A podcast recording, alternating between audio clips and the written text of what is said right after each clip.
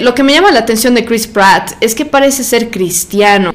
Uno de los personajes que inspiró este episodio se lo conoce en la película como el alto evolucionador. Creo que sí, ahora puedo concluir que me encantó la película. todo lo que es este villano lo veo muy parecido a dos cosas.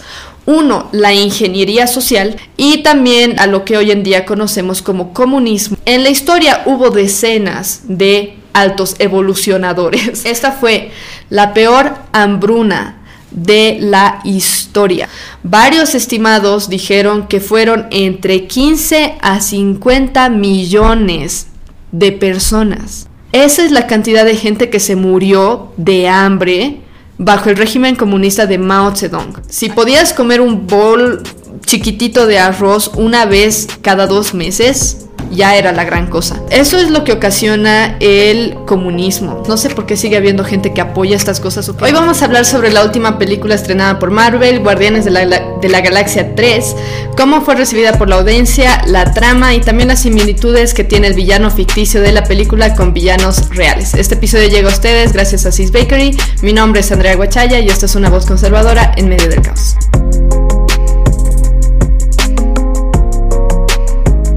Antes de empezar este episodio quería invitarte primero a darle me gusta a este video si es que ya conoces este canal y quieres apoyarnos un poco con el, el algoritmo. Y por otro lado sé que la mayoría de ustedes no está suscrito a este canal, así que les recomiendo que se suscriban a este canal si no quieren perderse ningún episodio nuevo. Eh, y ahora sí vámonos con este tema de Guardianes de la Galaxia. Primeramente les voy a dar como siempre cuando hablo de películas un panorama súper general. Vamos a hablar un poco sobre las críticas que recibió esta película, cuál es, eh, cuál es el mensaje que deja el plot de, este estreno y también quisiera hablar un poco sobre las controversias en las que se metió el director de esta película, James Gunn. Eh, después, en la segunda parte de este episodio, vamos a hablar sobre, eh, uno, el villano de, de la película, que es el alto evolucionador. Y también vamos a hablar sobre similitudes que tiene este alto evolucionador con villanos de la vida real, entre ellos Mao Zedong, eh, Xi Jinping, también tenemos a Kim Jong-un eh, y otros. Así que bueno, vamos a estar hablando de esas dos cosas. Eh, primeramente, esta película se estrenó el 5 de mayo en los Estados Unidos, o sea, más o menos hace un mes. Como ustedes saben, las películas de Marvel generalmente siguen estando en carteleras meses, dependiendo de qué tan buenas son o qué tanta audiencia están teniendo. Dura más de dos horas, dura dos horas y 40 minutos, es bastante larga y por lo que tengo entendido es la última película de la trilogía. El personaje central, como ya sabemos, o los personajes centrales son Quill, Rocket, como también Groot. Si bien también hay algunos otros personajes ahí añadidos como Gamora eh, y demás que vamos a estar comentando el día de hoy. Eh, esta película, en comparación con las dos anteriores, recaudó mucho más dinero. El presupuesto que ellos tenían tenían para esta película también fue mucho mayor que las otras dos producciones y el presupuesto que tenían era de 250 millones de dólares. Hasta el momento su recaudación mundial a un mes de haberse, eh, de haberse estrenado es de 780 millones de dólares. Eh, es una buena recaudación, es mucho más de lo que se había recaudado con las otras dos, pero aún así no le gana a la película de Mario Bros. Por si acaso, Mario Bros. terminó recaudando más de un billón de dólares con una, un presupuesto parecido al que tiene este Guardianes de la Galaxia 3. Eh, de las películas de 2023, como ustedes saben, a bueno, ya estamos a finales o entrando ya a finales del semestre de este, del primer semestre de este año, han habido un montón de películas bastante buenas que han, eh, que han sido estrenadas, algunas que han sido súper recontra progres, que han fracasado también, pero eh, lo que llama la atención es las películas que están como primeras, digamos, en cuanto al, eh, a la cantidad que, eh, de dinero que lograron recaudar y el éxito que tuvieron. En esta lista de, el, de la página de Numbers dice lo siguiente, el primer puesto de recaudación en cuanto a películas estrenadas en el 2023 tenemos a Super Mario Bros. Aquí nos están dando el dato de cuánto recaudaron eh, a nivel de Estados Unidos, si no me equivoco, pero a nivel mundial, en el caso de Mario Bros, supera un billón de dólares. En segundo lugar tenemos Guardianes de la Galaxia, tercero tenemos Avatar, cuarto tenemos Ant-Man, eh, Quantum Manía y por último, bueno, en el número 5, porque esta lista realmente es bastante larga, tenemos a La Sirenita. Quisiera que noten lo siguiente, yo ya había hecho un review de Mario Bros, así que la pueden ver por si acaso. Se las voy a dejar en los links de la descripción. Y también hice un review acerca de Quantumania. Lo que llama la atención de estas películas en comparación con otras, incluyendo algunas de Marvel, es que no tienen muchos elementos progresistas, como lo han hecho, por ejemplo, en la película de Thor, Amor y Trueno, que estuvo realmente una desgracia. A nadie, realmente a muy poca gente le gustó. Y eso obviamente se vio reflejado en la recaudación que tuvieron a nivel mundial. Pero sí quiero hacer notar esto. Ahora, Avatar también tenía eh, no tuvo, que yo recuerde, ningún elemento eh, progresista o alguna pareja homosexual o alguna cosa de ese estilo o algún transgénero o representación, no sé, de alguna raza oprimida o algo. Yo no vi nada de eso que yo recuerde en la película de Avatar, me pueden corregir, era una película súper larga, pero que yo recuerde no había ningún elemento progresista.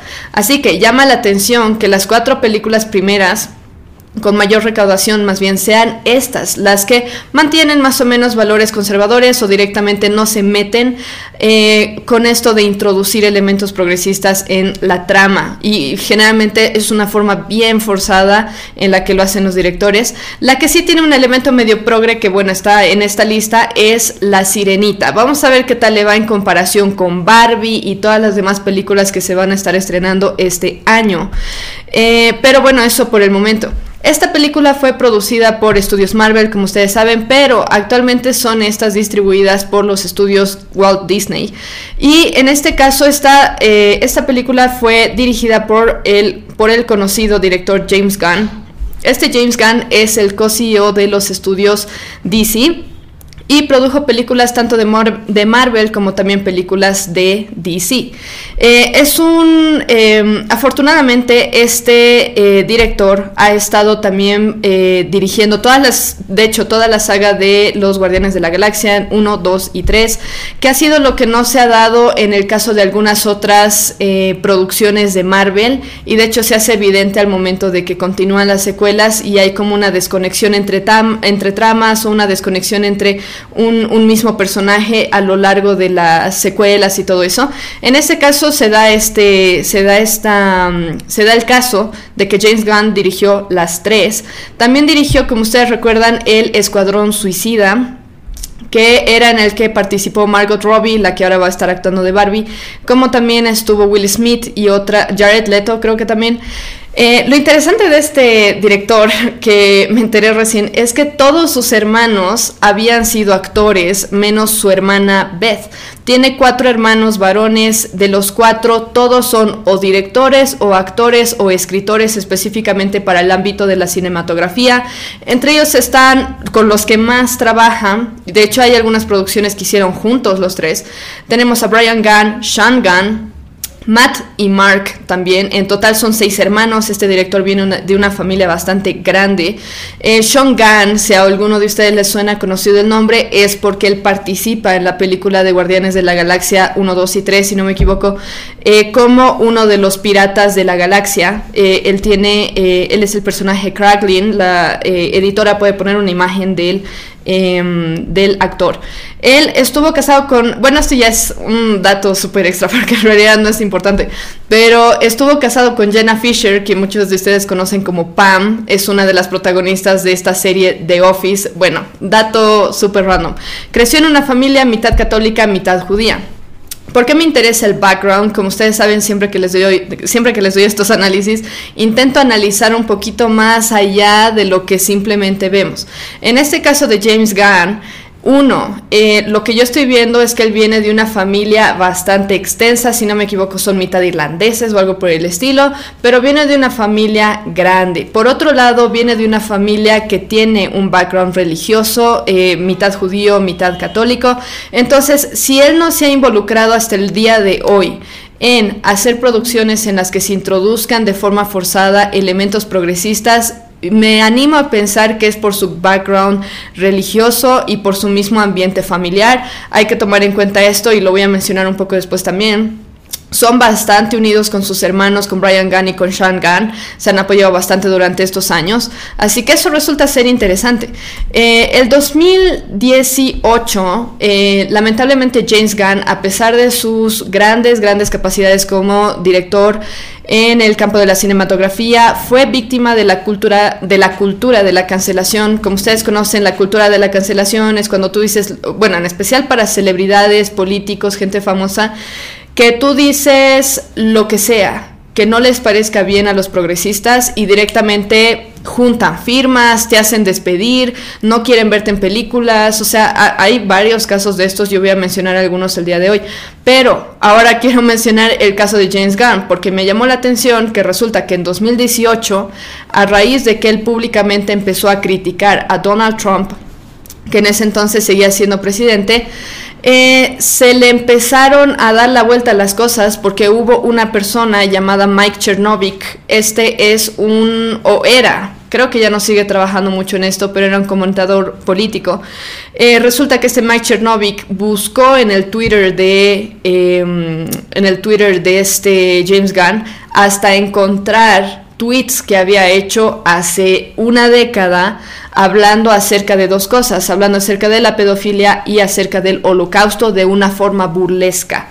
Intenté encontrar estos tweets, pero no los encontré. Si alguno de ustedes, no sé, por algún motivo lo leyó o está al tanto de esta historia, me lo puede decir, pero sí ocurrió esto. Entonces resulta que Mark Chernobyl empieza a hablar de que, ah, este que está criticando a Donald Trump, pues antes, hace muchos años, había hecho, eh, había hecho bromas acerca del holocausto y acerca de la pedofilia. ¿Qué habría dicho exactamente? No lo sé, pero son cosas ya bastante antiguas. Ahora, ¿por qué lo habría hecho Mark Chernobyl? Yo pienso simplemente para mostrar un poco la hipocresía, pero lo que causó esto más bien fue que a consecuencia de haber encontrado estos tweets de hace 10 años, para 2018, literalmente lo despidieron de ser director de Guardianes de la Galaxia 3. O sea, él no iba a dirigir la película que nosotros hemos visto recientemente en los cines. Simplemente por esto. Eh, de hecho, cuando salió esta noticia de que él había hecho estos tweets burlescos, eh, salió un comunicado de Disney, no sé si esa misma semana, pero bastante pronto después de que saltó la noticia. Y una nota en Entertainment Weekly dice lo siguiente acerca de lo que dijo Disney específicamente. Las actitudes y declaraciones ofensivas descubiertas en la cuenta de Twitter de James son indefendibles e inconsistentes con los valores de nuestro estudio y hemos roto nuestra relación comercial con él. Eh, dijo el presidente de Walt Disney Company, Alan Horn, en un comunicado el viernes por la tarde. Bueno, y acuérdense, un viernes por la tarde es que se comunica esto de que lo están despidiendo de trabajar con Disney, eh, incluyendo esta superproducción de Guardianes de la Galaxia 3. Eh, ¿Qué debería haber hecho James Gunn? Eh, es algo, realmente es algo ridículo el hecho de que puedan agarrar algo que dijiste hace 10 años y ni siquiera algo como que incitando a la violencia, simplemente una broma, tal vez compartió un meme y de hecho, de verdad, para los que no me creen, actualmente ha habido, eh, creo que era 2022 o 2021, despidieron de Disney a una actriz, lo voy a comentar un poco más adelante, pero despidieron a una actriz por compartir un meme sobre, creo, el holocausto o algo o las máscaras, los barbijos o algo por el estilo. Eh, entonces, en este caso, no tenía realmente de qué disculparse James Gunn. No tenía ninguna culpa de haber hecho un mal chiste o haber compartido un mal meme hace 10 años. Pero, ¿qué hizo James? hizo lo mismo que hacen todas las celebridades que se rinden ante la turba progresista, que es sinceramente comportarse como una no sé si decir nena, pero es que no, no me parece correcto que alguien se disculpe por algo que no tiene sentido, solamente porque lo están intentando silenciar en este sentido. Eh, lo que hizo James es publicar un comunicado en el que dice lo siguiente y se disculpa con la turba progresista, dice, mis palabras de hace casi una década fueron en ese momento esfuerzos totalmente fallidos y desafortunadamente y desafortunados de ser provocativos. Me he arrepentido de ellos durante muchos años desde entonces, no solo porque eran estúpidos, nada divertidos, tremendamente insensibles y ciertamente no provocativos como esperaba, sino también porque no reflejan la persona que soy hoy o no o no han sido que soy yo Bueno, eso dice, que soy hoy. Eh, después continúa diciendo lo siguiente, independientemente del tiempo transcurrido, entiendo y acepto las decisiones comerciales tomadas hoy. Incluso todos estos años después asumo toda la responsabilidad por la forma en la que me comporté antes.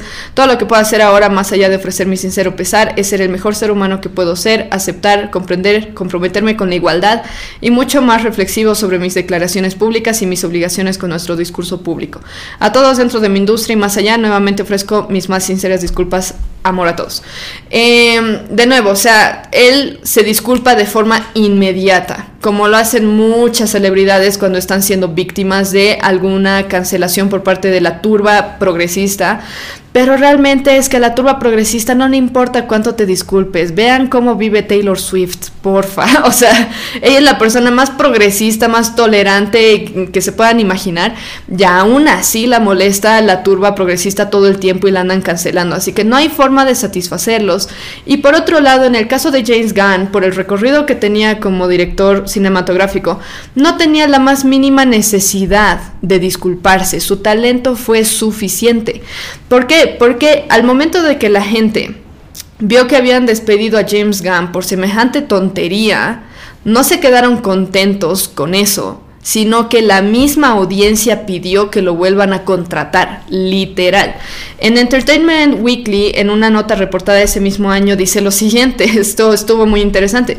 Miles han firmado una petición en línea para que Walt Disney Company vuelva a contratar al escritor y director de Guardianes de la Galaxia, James Gunn, luego de que fuera despedido de la tercera película de la serie el viernes. O sea, vean esto, lo despiden un viernes esa misma semana, si no me equivoco, ese mismo viernes, se empieza a recaudar firmas pidiendo que se lo vuelva a contratar. Eh, lo que dice la nota es lo siguiente también. El codirector Joe Carnahan eh, compartió la petición en Twitter donde había recogido más de 5.000 firmas hasta el sábado por la tarde.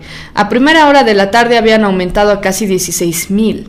El domingo por la mañana el total había subido a 51.000. O sea, en un lapso de 48 horas lograron recaudar más de 50.000 firmas por parte de la audiencia que se dio cuenta, esto es una estupidez. O sea, no puede ser que despidan a un tipo de su trabajo porque hizo un tuit o porque publicó algo tonto en redes sociales hace 10 años. Es absurdo. Y como les digo, en el caso de James Gunn a mí me da pena que siendo varón, o sea, se haya disculpado. ¿De qué tenía que disculparse con la gente de Disney? No tenía ninguna razón para disculparse. En todo caso, tal vez arrepentirse en lo personal por haber dicho tal cosa, bueno, borrar los tweets, lo que él quiera, pero no tenía por qué disculparse con nadie. Eh, pero aún así lo hizo y como les digo, la misma gente se hizo cargo de que lo vuelvan a recontratar. Si hubiera disculpado o no se hubiera disculpado, lo hubieran tenido que recontratar igual, porque al final Disney eh, Netflix, Hollywood en general, funciona en base al dinero. Si saben que van a perder dinero por haber despedido a James Gunn, pues bueno, lo contratan de nuevo, de verdad, no les importa. Ahora, si saben que van a contratar a un actor eh, conservador y la gente no va a ver su película, también se mueven por dinero, no se mueven por convicción. Así que espero que eso quede súper, súper claro. Eh, añadido a estas 51 mil peticiones de que James Gunn sea recontratado, hubieron dos personas que tuvieron gracias a Dios hay hombres en este mundo. Pero estas dos personas tuvieron la valentía de hablar públicamente condenando el hecho de que se haya despedido a James Gunn por semejante tontera. El primero de estos fue al que conocemos como Drax. Dave Bautista es el actor que hace de Drax, que es súper rudo en la película, casi no tiene sentimientos y tampoco parpadea mucho. Eh, él dice lo siguiente, hizo una publicación en Twitter que dice, tendré más que decir, pero ahora todo lo que diré es esto. James Gunn es una de las personas más amorosas, afectuosas y afables que he conocido, es gentil y amable y se preocupa profundamente por las personas y los animales. Ha cometido errores, todos lo hemos hecho. No estoy de acuerdo con lo que le está pasando. Él fue una de las personas que se atrevió a hablar respecto a lo que le hicieron em, al hecho de que lo hayan despedido por semejante tontera. Inmediatamente lo despidieron, él hizo el comunicado. La otra persona que tuvo la valentía de hablar por su hermano fue Sean Gunn, el hermano no sé si es menor, pero bueno, el hermano de eh, James Gunn. Y él dijo lo siguiente, no les voy a leer todo su tweet, porque literalmente son 10 párrafos más o menos de tweet, pero en sí lo que hace es describir cuán buen ser humano es su hermano, describir su carácter, describir cómo trabaja, su ética de trabajo y de todo, con tal de decir esto no tiene sentido. Eh, les voy a leer el primer párrafo y el último de todos sus threads porque es muy largo, pero bueno, el primero dice, espero que sea evidente que amo y apoyo a mi hermano James y estoy muy orgulloso de lo amable, generoso y compasivo que es con las personas en su vida, ya sean amigos, familiares, colegas, admiradores o extraños. Trabajar en esas películas convirtió a mi hermano en una mejor persona y también me convirtieron a mí. Estoy orgulloso de eso. Paz.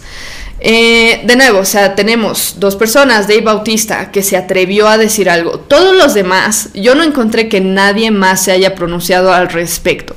Chris Pratt no dijo nada, Gamora, ¿cómo se llama? Soy Saldana, tampoco dijo nada, los demás actores, Bradley Cooper, tampoco, y sinceramente es porque muchas veces las celebridades tienen miedo de que los cancelen a ellos por defender a alguien que fue cancelado por alguna estupidez como esta.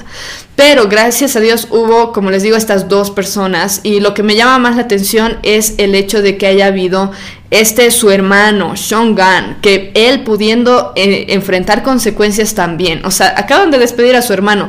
¿Qué problema tendrían con despedirlo él también? De hecho, pueden despedir a quien quieran porque ellos son los que tienen el dinero. Pero aún así, tuvo la valentía de defender a su hermano de forma pública y después no les quedó otra literalmente que recontratarlo.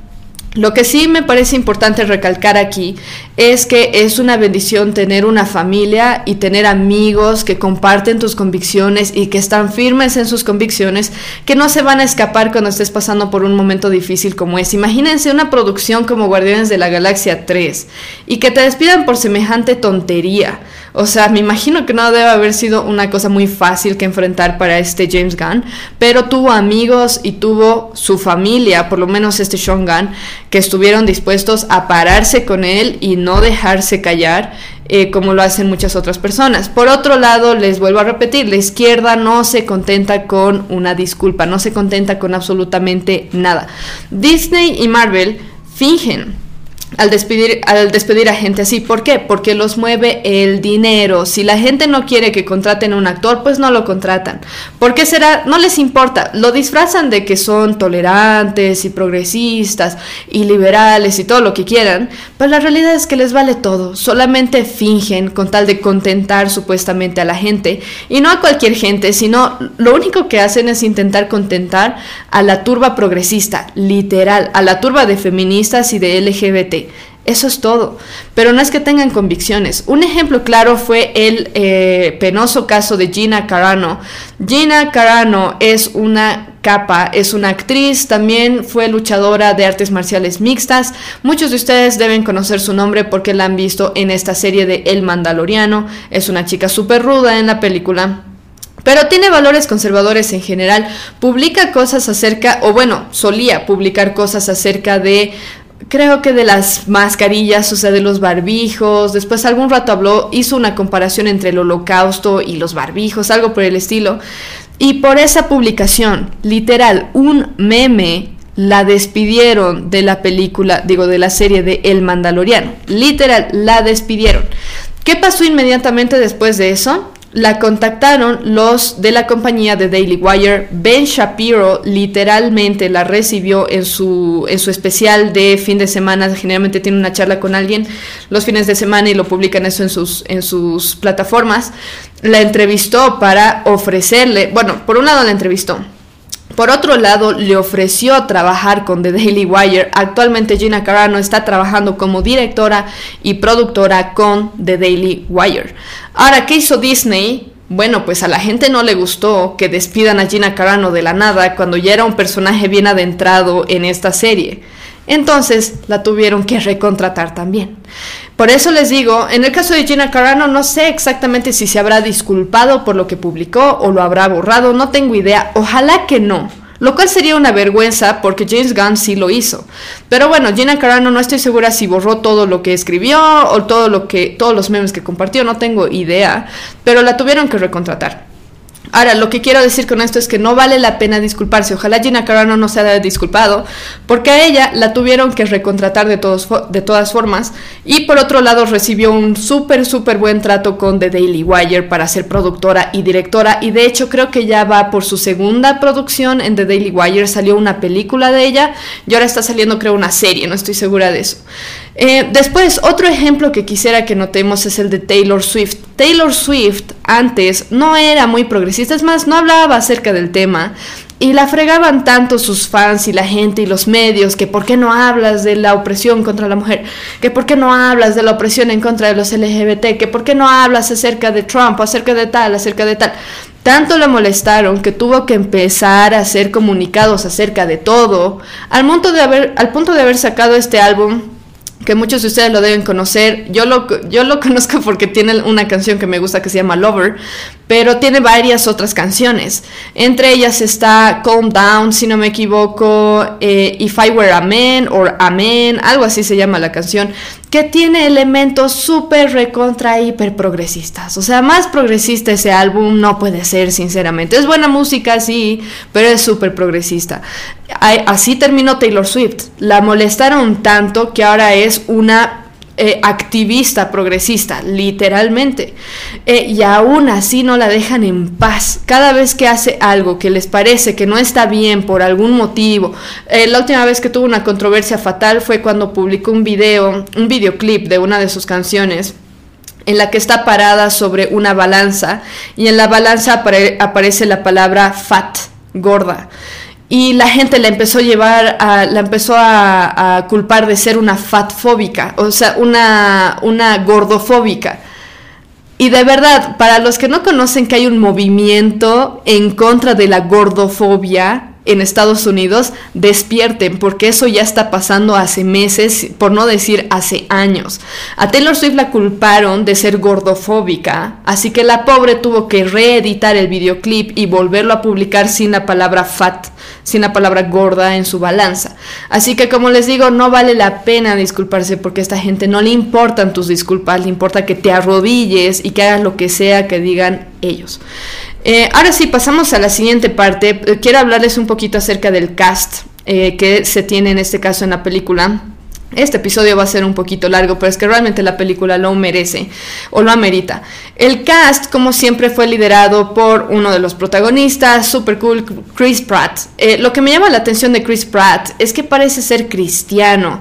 Él hace del personaje de Quill, como ustedes saben, eh, era un niño de la tierra que resulta que es un semidios, si no me equivoco, y después lo rapta, lo raptan y termina viviendo por ahí en los universos y se vuelve un criminal y qué sé yo es bien interesante. Ahora, lo que me llama la atención de ese Chris Pratt es que esto, o sea, parece ser conservador, parece ser cristiano.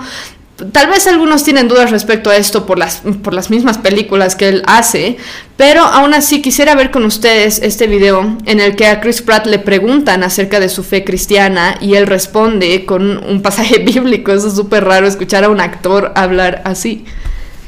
Sure. Um, uh, I admire you so much for being open about your faith. Oh, thank um, you. Do you feel like I, I feel like you sometimes get shit with that? Do you feel like that, that that's a hard thing? Oh yes. I... Les voy traduciendo, no encontré uno con traducción al español, pero la señora le dice. Eh, admiro mucho el hecho de que seas abierto con tu fe. Eh, eh, ¿Recibes mucha resistencia o mucho, sí, mucha resistencia por esto de tu fe? I sure do, but that's nothing new.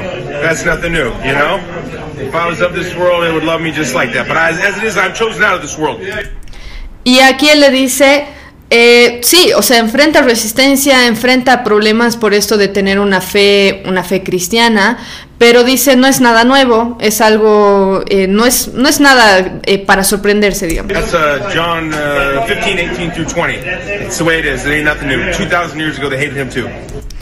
Eh, después cita este pasaje Juan, ay, ya no me acuerdo cuál dice, pero era Juan algo 18 al 20 y hace referencia a Jesús. Hace dos mil años odiaron a Jesús, obviamente ahora nos van a odiar a nosotros también. Estoy parafraseando, lo siento, pero bueno, eh, más o menos eso es lo que dice. Oh, uh, just just how you deal with anything, just like a rhino. You know, you stick your your head down, you keep driving forward, you have thick skin, and if anyone gets in your way, you stick the horn right up their ass. Ok, vamos a parar ahí. Pero dice, a ver, ¿cómo, ¿cómo lidio con eso? Bueno, pues soy como un rinoceronte que camina, ¿cómo se llama? Que solamente pongo mi cabeza hacia abajo y camino directo y, y, ya está. Y los golpeo con mi cuerno o algo por el estilo.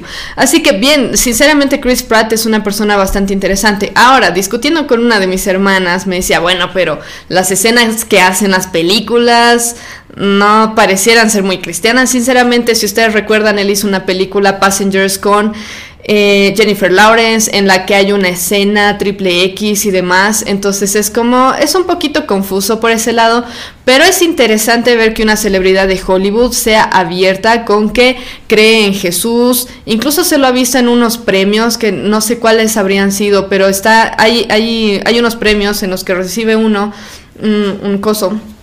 Y eh, empieza a hablar de, de Jesús, o sea, y empieza a decir que no, que, las, que uno no es perfecto, que por eso mismo nosotros necesitamos al ser superior, a Dios y qué sé yo, y es de, ¿qué hace una celebridad hablando de estas cosas cuando lo más común más bien es lo otro? Así que muy, muy interesante, no me atrevo a concluir si será cristiano o no será cristiano. Eh, no sé, a ver, díganme ustedes si tienen alguna opinión al respecto, si sabían que él parece ser cristiano, pero sí me parece muy interesante que tenga estos valores. Por otro lado, las películas en las que actúa él, por lo menos por lo que yo sé, no tienen elementos así progresistas como en otras, eh, como en otras producciones tipo Thor, Amor y Trueno, por ejemplo. No he visto mucho de eso, así que está interesante. Después, la otra persona del cast interesante es Zoe Saldana. Ella es Gamora. ¿Por qué me interesa esta Zoe Saldana?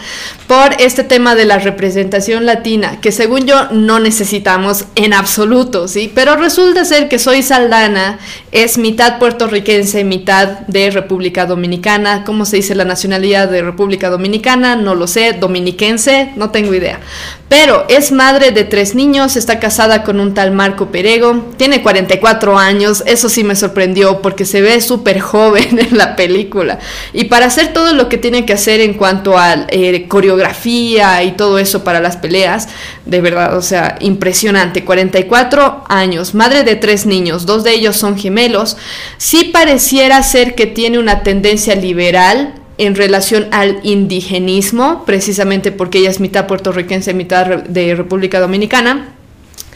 Eh, si bien también es estadounidense, porque mmm, la mayor parte de su vida la vivió en Estados Unidos, pero aún así me parece una persona interesante también. Por lo menos tiene familia y está casada, lo que implica que cree en el núcleo familiar y también en el matrimonio. Así que algo es algo, por más que tenga una tendencia un poquito liberal respecto al indigenismo, como muchas personas la tienen en Hollywood. Después tenemos al gran Dave Bautista. Bueno, no es tan gran, creo que se, se divorció como tres, cuatro veces, pero bueno, Dave Bautista, que está haciendo en la película como Drax, mide dos metros también fue luchador, por si acaso, de artes marciales mixtas y trabajó un montón en físico-culturismo y cosas por el estilo. Después está Karen Gillan, que actúa como Nebula, Pom Clementif como Mantis, Vin Diesel como Groot, eh, después Bradley Cooper como Rocket. Ah, aquí están algunos nuevos, o bueno, uno nuevo. Tenemos a Will Poulter. Él actúa de Adam Warlock. Si ustedes lo conocen, voy a pedirle a la editora que ponga una imagen de este actor por aquí. Pero Adam, eh, este Will Poulter, ya lo habíamos visto antes en otras producciones, por ejemplo en Maze Runner, hace de uno de los protagonistas. Después también estuvo actuando en Las Crónicas de Narnia cuando era niño, así que a ustedes les debe sonar un poco su cara o les debe parecer un poco familiar. Después tenemos a Sean Gunn, el hermano de James Gunn, él hace de Kraglin, no me acuerdo su nombre y no lo tengo anotado aquí, pero hace de uno de los villanos eh, galácticos, uno de los que roba. Y por último tenemos este Chuck Woody y Bougie, que es el uno de los personajes que inspiró este episodio, porque voy a hablar bastante, no exactamente de él, pero sí de su ideología en la segunda parte de este episodio. A él se lo conoce en la película como el alto evolucionador. Es un científico loco con complejo de Dios. Eh, este actor es mitad nigeriano, mitad británico. De nuevo, aquí está su representación africana. Ojalá se pronunciara respecto a esto el actor que se estuvo quejando de Mario Bros por la falta de representación latina. Eh, bueno, pues aquí tenemos representación africana, irlandesa, tenemos representación latina, o sea, de todo, deberían estar celebrando como locos. Eh, tiene interesante esto. Este actor tiene una licenciatura en economía de la Universidad de Yale. ¿Cómo llegó a ser actor? No sé, muy interesante, pero ya había actuado en algunas producciones anteriores, especialmente en series como Doctor Who, por ejemplo, pero interesante que tenga una licenciatura en economía y ahora se dedique a actuar principalmente. Ahora, en cuanto al plot de la película, no les voy a dar spoilers porque después se quejan y por lo que me enteré hay algunas personas que ven este podcast y las, eh, los análisis que hago de las películas para ver si vale la pena verlas o no verlas. Así que bueno, considerando eso, no les voy a dar muchos spoilers. De hecho, voy a procurar no darles spoilers. Más que lo que realmente sale en el, en el tráiler y lo que comentaron los mismos directores y actores antes de que saliera la película, así que bueno, no se preocupen por eso, no les voy a decir el final de la historia, eh, pero en sí la historia gira en torno a Rocket y la experimentación animal. Eh, en sí se trata de un villano que está obsesionado con la modificación genética y la ingeniería genética. De allí salen también estos villanos dorados como este Adam Warlock. Eh, y lo que pasa es que se tiene una obsesión en especial con Rocket, porque parece ser que Rocket, de todo el batch de experimentación animal que se hizo por parte de este científico loco, eh, parece que Rocket tuviera algo muy especial en su cerebro y, y, la forma en la que evolucionó y qué sé yo. Entonces lo que, de lo que se trata toda la película es de que están buscando a Rocket, mandan a estos villanos dorados a buscar a Rocket y qué sé yo. Llega un punto en el que Rocket Ah, bueno, así lo que quiere hacer este villano, el alto evolucionador, es mapear el cerebro de Rocket para ver qué tiene Rocket que no tienen los demás animales y por qué es tan especial. Eh, en cierto modo es un poquito parecido a la trama de Maze Runner o de El Corredor de Laberintos, si se llama así. Eh, para los que han leído los libros, esta parte es, bueno, tiene cierta similitud.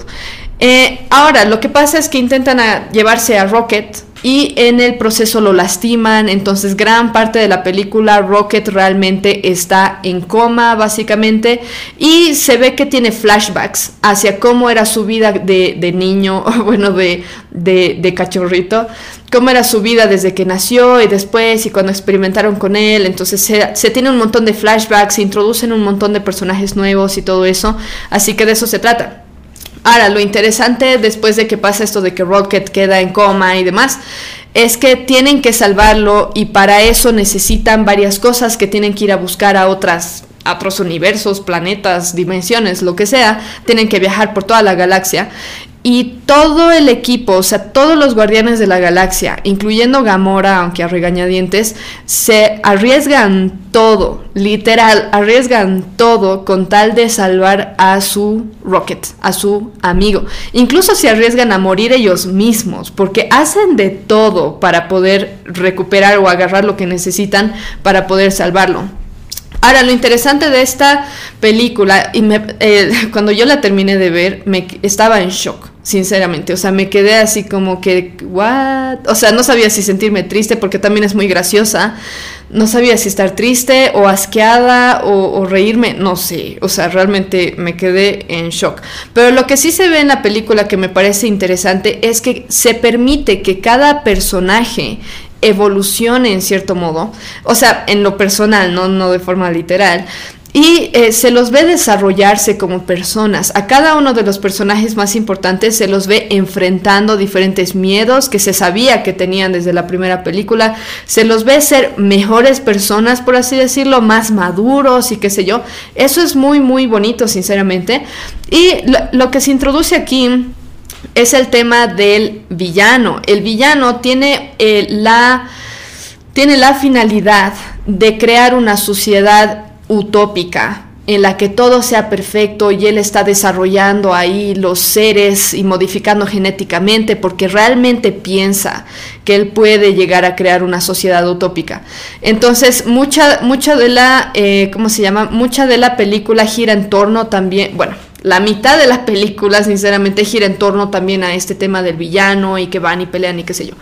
Eh, después, por otro lado, sí he notado que mm, una buena parte de la trama es dedicada a hablar de este maltrato animal en el que hay muchos animales en los que se está experimentando, se les pone prótesis y cosas por el estilo, Inicialmente pensé como que, wow, parece que aquí están metiendo la ideología animalista, o sea, de los animales son más importantes que los humanos, los animales son como un humano más o menos. pareciera en cierto modo, pero no creo que lo hayan hecho sinceramente con esa finalidad. ¿Por qué? Porque incluso en alguna parte se nota al final de la película, no les voy a dar spoilers porque prometí eso, pero al final de la película se ve que realmente priorizan primero a los seres humanos antes que a los animales. Ahora el tema de estos animales es que han sido mezclados, son como una quimera, son tienen genes animales y genes humanos, más o menos, entonces más o menos como que parecen personas. Pero si bien hay este enfoque un poco, no lo veo como que están intentando avanzar una agenda, sinceramente. O sea, yo salí de la película no como con Thor, eh, Amor y Trueno, como que, ay, esta película era más feminista que la palabra. O sea, imposible no darse cuenta con cuán tonto lo hicieron ver a Thor. Pero en esta no, sinceramente, o sea, se, habían tantas cosas pasando alrededor de este tema del maltrato animal que no, no lo vi como el mensaje central. Ahora, lo que sí vi como mensaje central fue la importancia de la familia. Eh, en cuanto a la importancia de la familia en el sentido de que estamos hablando de personas que han sufrido mucho, uno que ha sido raptado, otro en el que han experimentado, Drax que perdió a su esposa y perdió a su hijo, después está Mantis que está sola por la vida, Gamora y la otra, ¿cómo se llama? Nebula, que están igual, o sea, tuvieron un padre súper abusivo y demás, o sea, todas estas personas están rotas por dentro que se juntaron y entre ellos generaron como una especie de familia y se cuidan entre ellos y se preocupan por ellos y todo. Algo que me sorprendió mucho fue eh, ver el desarrollo personal de Nebula, por ejemplo, porque Nebula se conoce desde la primera película que más bien es la mala, la fría, la que mata y le vale todo y solamente quiere satisfacer a su padre en el sentido de hacer lo que sea que le pide y qué sé yo. Eh, y en esta película incluso se la ve em, muy emotiva por este tema de Rocket y tener que salvarlo y qué sé yo. Se la ve muy emotiva y es de qué onda con esta nebula. O sea, es, bien interesante ver que sí se llega a ver el desarrollo de los personajes a lo largo de las tres películas. Y este, como es la última de la saga, es, es un buen cierre, sinceramente. Entonces sí se ve que todos, excepto Gamora en cierto grado, eh, tienen un enfoque en este pequeño núcleo familiar que lograron formar con estas personas de familias disfuncionales. También hay un enfoque en la verdadera amistad, el compañerismo, el amor sacrificial, o sea, están todos están arriesgando sus vidas por salvar a Rocket. Tanto que yo dije, pucha, que se muera y ya está, o sea, qué problema. Total, si se van a morir tres por salvar a uno, no le veo sentido. Pero bueno, eso es el amor sacrificial, supongo. También, eh, también recalcan eso del valor de los seres vivos, eh, los seres humanos, bueno, también hablan de eso de los animales, pero hablan del valor intrínseco que tienen los seres vivos. Eh, después también se ve a Drax, o se habla de Drax como un padre, o sea, es como que se hace un enfoque en que este Drax, si bien destruye todo y está muy enojado y todo lo que quieras y quiere matar a, a los villanos y todo y de forma muy agresiva, eh, en el fondo, en el fondo, en el fondo de su corazón, lo que quiere ser es ser un padre, porque ya era un padre y perdió a su esposa y perdió a su hijo. Entonces eso sinceramente es muy bonito por ese lado. Incluso Gamora, que se vuelve súper mala gente, como ustedes saben, Gamora Espero que eso no sea spoiler, porque yo incluso lo sabía antes de la peli, que Gamora aparecía. Pero Gamora muere en Endgame, si no me equivoco, y después vuelve a la vida una versión pasada de Gamora, entonces se olvida de todo lo que vivió con Quill y todo eso. Pero en sí Gamora, si bien sigue teniendo una actitud así bien de criminal y bien fría y todo eso, aún así encuentra un pequeño núcleo familiar entre los criminales, pero bueno, entre ellos se quieren a su modo. Así que es muy interesante, ese es el enfoque principal, a mí me gustó mucho que haya sido de ese modo. Eh, después, lo otro que se ve que son dos problemas es que se ve al hombre... No, no, eh, más bien se muestra al hombre cuando quiere ser Dios o cuando quiere pretender ser Dios como el villano de la película y cómo tiene efectos desastrosos. Y por último, también se habla de cómo es el hombre, cuáles son los efectos que tiene el hombre cuando tiene celos, cuando tiene envidia, porque no obra para hacer bien hacia la persona de la que tiene envidia o tiene celos. Entonces, eso igual se queda bastante, o sea, resuena bastante por este tema del villano y cuán grotesco y cuán malo lo hicieron en la película. La producción en sí es muy buena, tanto que uno termina bien asqueado por las escenas en las que se muestran a los animales y algunos otros productos de modificaciones genéticas. De verdad, o sea, lo hicieron muy muy bien eh, porque te genera repulsión ver algunas de estas cosas pienso que por eso mucha gente estaba diciendo como que si ven la película van a llorar ahora vámonos al tema de las críticas y la audiencia Sinceramente en esta parte no hay mucho que decir porque todos estuvieron de acuerdo, críticos, audiencia, incluso críticos progresistas estuvieron de acuerdo en que fue muy buena película.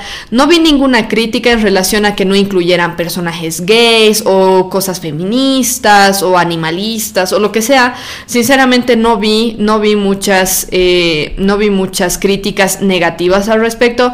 En Rotten Tomatoes, el Tomato Meter Tomato Meter, eh, la calificación que le dieron los críticos fue de 82%, está relativamente bien.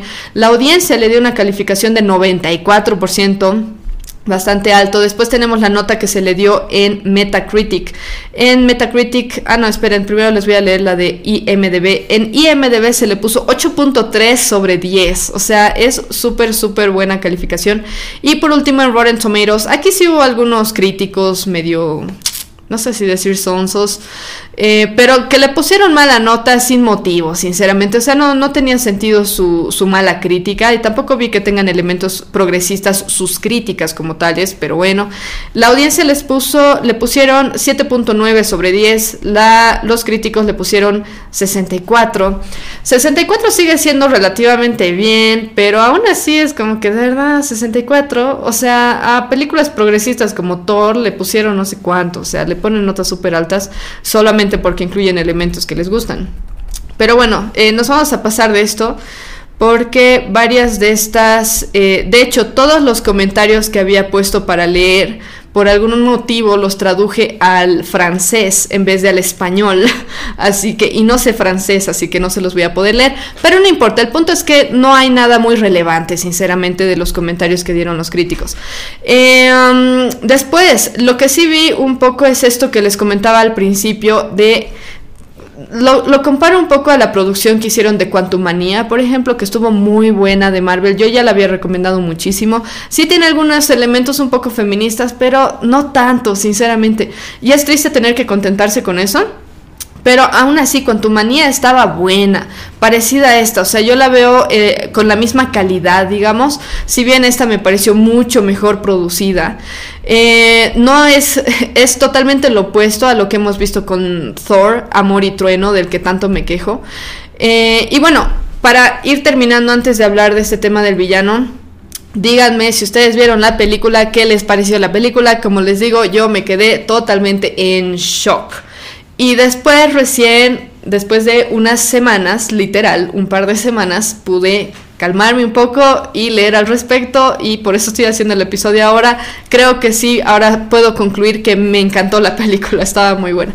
El elemento que más llamó mi atención fue el tema del villano, el alto revolucionador, revolucionador, evolucionador, perdón, escribí mal, eh, por los equivalentes que tiene con la realidad que vamos a estar viendo ahora, este complejo de Dios que tiene este villano, que se ve mucho en líderes a nivel mundial. Pero antes de pasar esa parte, quisiera hablarles de Sis Bakery. Sis Bakery es una pastelería que ofrece postres artesanales y originales. Cada uno de ellos es diseñado y perfeccionado hasta tener realmente muy buena calidad. Eh, su lema es en familia porque el negocio está siendo dirigido por tres hermanas aquí en la ciudad de La Paz.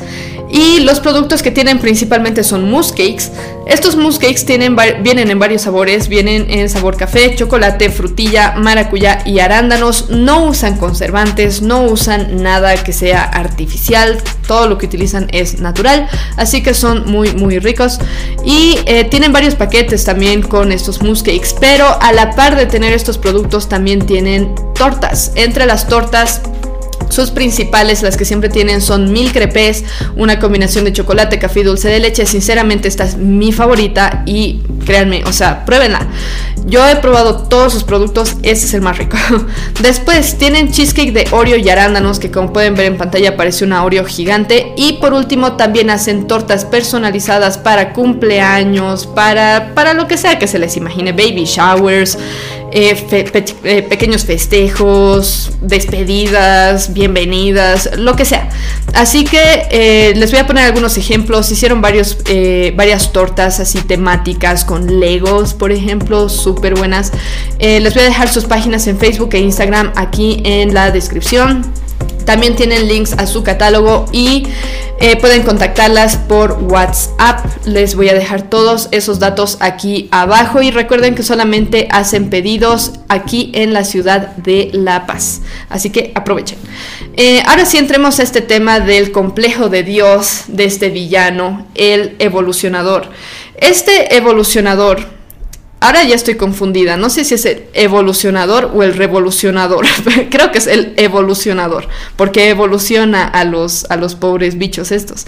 Eh, pero en sí, lo que hace este evolucionador es que él quiere instaurar una, y por si acaso aquí tal vez les voy a dar algunos spoilers, lo siento, pero no van a ser muchos, solamente quiero hablar respecto a este villano, no, no, no específicamente acerca de los otros personajes, pero en sí este, este villano es eh, lo que quiere es instaurar una sociedad utópica en la que todo sea perfecto, en el que la gente, si se le puede decir gente, la gente modificada genéticamente, o los productos de sus modificaciones genéticas tengan una actitud mansa, obedezcan, hagan todo lo que se les dice y ese tipo de cosas. Y obviamente por encima de todos estos está Él.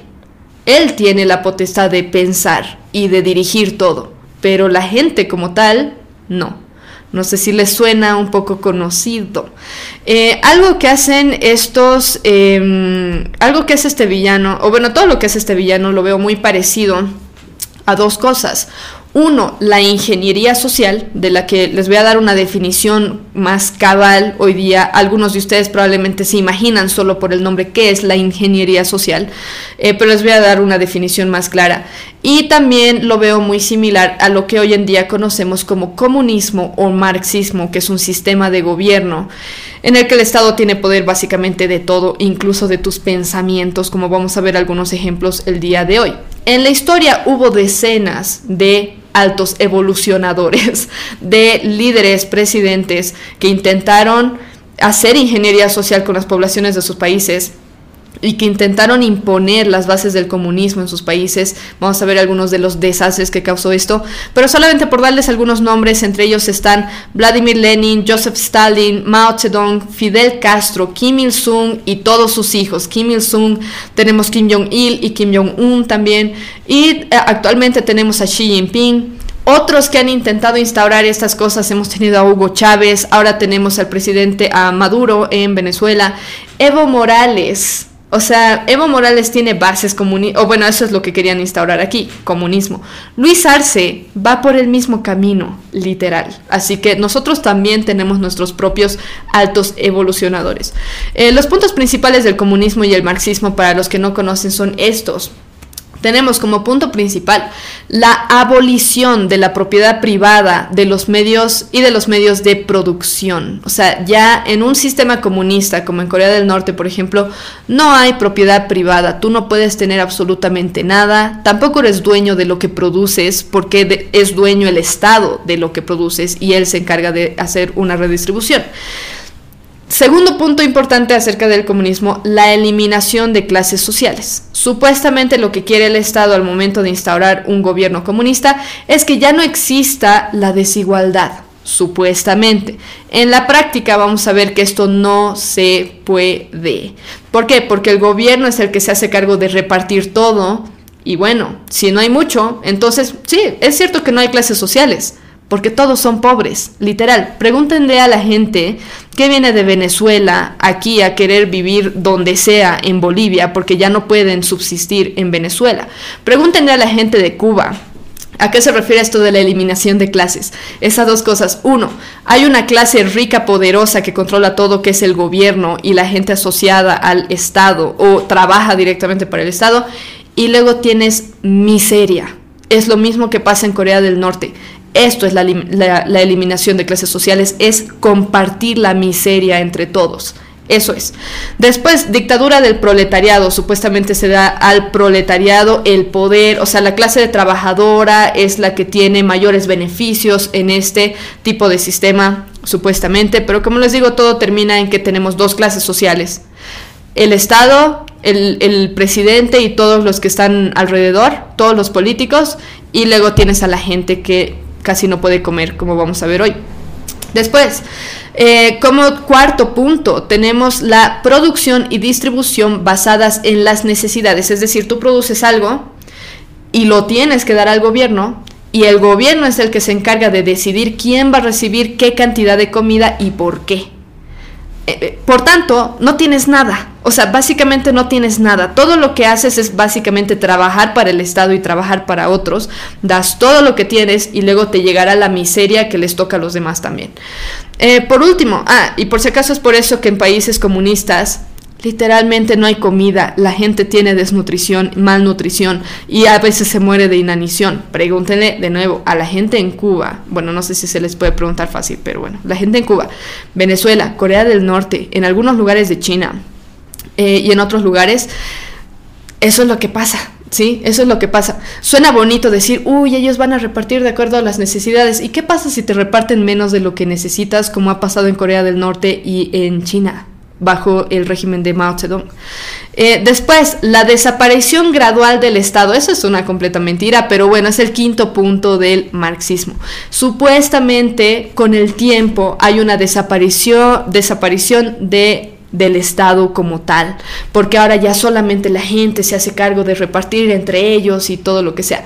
Lo grave de esta ideología, de esta corriente, es que parten de la idea de que el hombre es bueno, de que el hombre quiere compartir lo que tiene, de que el hombre es inherentemente bueno, cuando la Biblia nos enseña todo lo contrario. Es por eso que en los países comunistas, si bien supuestamente, uy, instauramos un gobierno comunista, un régimen comunista, ahora se supone que todos somos buenos, todos damos todo lo que tenemos para repartirlo a los más pobres y demás. Eso no pasa. En estos países hay un montón de crímenes, hay un montón de robos, violencia, matanzas, de todo. Y la gente no es buena en el fondo. Eso lo sabemos porque la Biblia lo dice. Porque ellos parten de una de una versión bien distorsionada de lo que es un ser humano realmente, es que pasan estas cosas, porque el hombre realmente es malo, es malo y todo lo que tenga lo va a usar para mal. Veamos eso en Corea del Norte, supuestamente iba a haber una desaparición gradual de, del Estado. Ah, sí, por eso la gente en el campo no tiene que comer y se muere de hambre, mientras la gente en, ¿cómo se llama su, su capital? no me acuerdo cómo se llama, Jumping, no me acuerdo. Pero la gente en la capital, en Corea del Norte, tiene comida. La gente en el campo no tiene nada y se muere de hambre. ¿Dónde está eso de, uy, es que el hombre es bueno, entonces todos quieren compartir? Ah, sí, o sea, realmente es una mentira del infierno. Eh, después, para implementar esto, los gobiernos hacen una cosa que es o implementan lo que se conoce como ingeniería social. Me parece muy importante que nos adentremos en qué es la ingeniería social porque está tomando lugar en todo el mundo por si acaso. Aunque no sé si tanto en los países musulmanes, pero en todo el, en el resto del mundo, por lo menos el mundo occidental, sí. ¿Qué es la ingeniería social? Les voy a leer una definición de Britannia. La ingeniería social se refiere al proceso de manipulación o influencia de las creencias, actitudes, comportamientos y decisiones de las personas a través de técnicas psicológicas, sociales o de comunicación. Es una disciplina que busca comprender y aprovechar los mecanismos de interacción social para lograr objetivos específicos. Ahora, esta definición lo hace sonar como que para implementar algo bueno. Por eso al final dice para comprender y aprovechar los mecanismos de la interacción social para lograr objetivos específicos. En un caso ideal donde una persona quiere implementar esto para el bien, súper. Pero la gente utiliza todo para el mal. Todo lo pueden utilizar para el mal. Y esto es lo que hacen eh, líderes como Mao Zedong, o bueno, lo han hecho. Y ahora Xi Jinping, en especial Xi Jinping. Eh, igual presidentes aquí en Latinoamérica lo utilizan para mal. Eh, esta ingeniería social es un concepto relativamente nuevo. Eh, surgió más o menos a principios del siglo XX y se empezó a utilizar, algunas fuentes dicen en 1970, pero se sabe que ya se utilizaba en el tiempo de Hitler, por ejemplo, en 1900, a finales de los 30, principios de los 40, ya se utilizaba en el sistema o bajo el régimen nazista de eh, Alemania.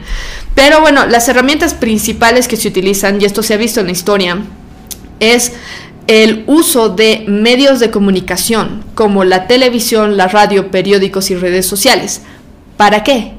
Para esparcir propaganda del gobierno propaganda comunista, propaganda de todo lo que crea el gobierno, todo lo que quiere instaurar dentro o las creencias que quiere inculcar en la población, bueno, para eso utilizan los medios de comunicación. Ahora, lo más importante que notar es esto de las redes sociales. Se utilizan las redes sociales un montón para hacer esto.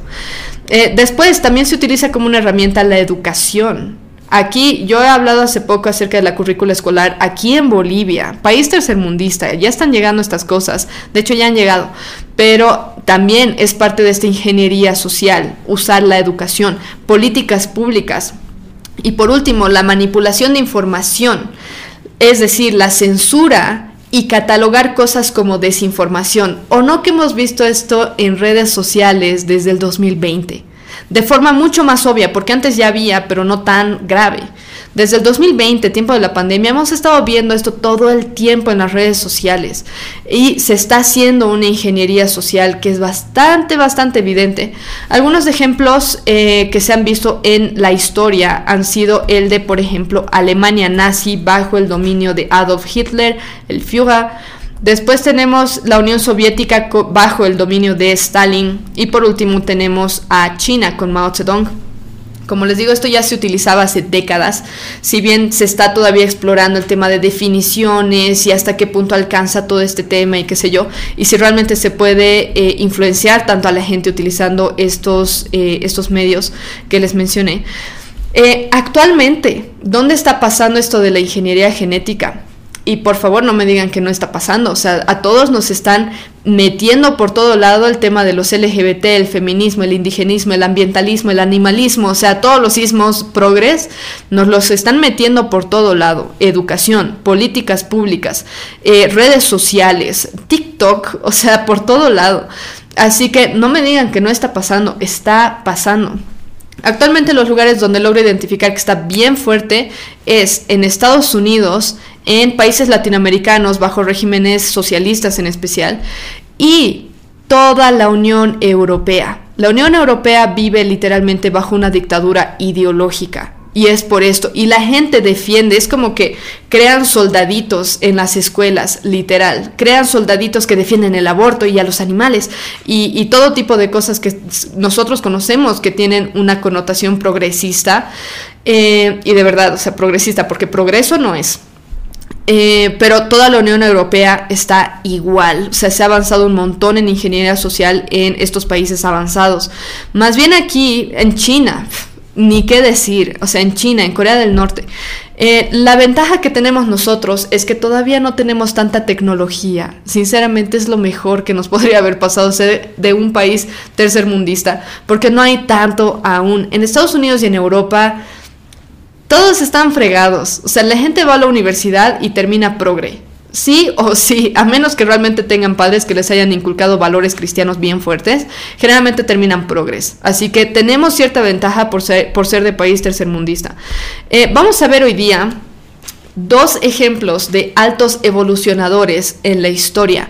Quiero, y, pero también les voy a dar algunas otras, algunas otras eh, pautas de otros altos evolucionadores. Hoy día solamente me va a alcanzar para ahondar un poquito más en estos dos. Tenemos a Mao Zedong. Mao Zedong, eh, este fue el presidente, se podría decir, primer ministro, no lo sé, pero fue el líder, fue uno de los líderes en eh, la China comunista de hace varias décadas. Déjenme darles algunos datos sobre él. Él nació en Hunan, en China, de, en una familia campesina pobre. El 26 de diciembre, o bueno, en 1893, ah, no, perdón, él nació el 26 de diciembre del 93. En su juventud, parece ser que ya desde niño, presentó bastante interés en la política como también en la justicia social y cosas por el estilo, más siendo una persona de una familia campesina que probablemente era pobre. Eh, ya en su juventud, en 1921 se une al Partido Comunista Chino y tiene un papel bastante importante porque él es uno de los fundadores y, es uno de los que más impulsó el desarrollo del Partido Comunista en China. Entre 1935, o bueno, a partir de 1935, se realiza una marcha como tipo protesta. Esto es súper conocida, pueden encontrar documentales acerca de esto. Mao Zedong junto a otros comunistas hicieron una marcha alrededor de la, del país en, en China pidiendo, más o menos como una marcha protesta, pidiendo que se implemente un régimen comunista en China. Obviamente todo lo que recibió acerca de el comunismo y cómo se implementa y todo eso fue a partir de eh, la Unión Soviética, porque la Unión Soviética tenía lazos muy estrechos con China. El Partido Comunista Chino se establece lamentablemente, de verdad, lamentablemente, y ahora van a entender por qué lo digo, eh, se establece en 1940, en, perdón, 1949 en China y Mao, Mao Zedong pasa a ser el líder del país y presidente del Partido Comunista Chino.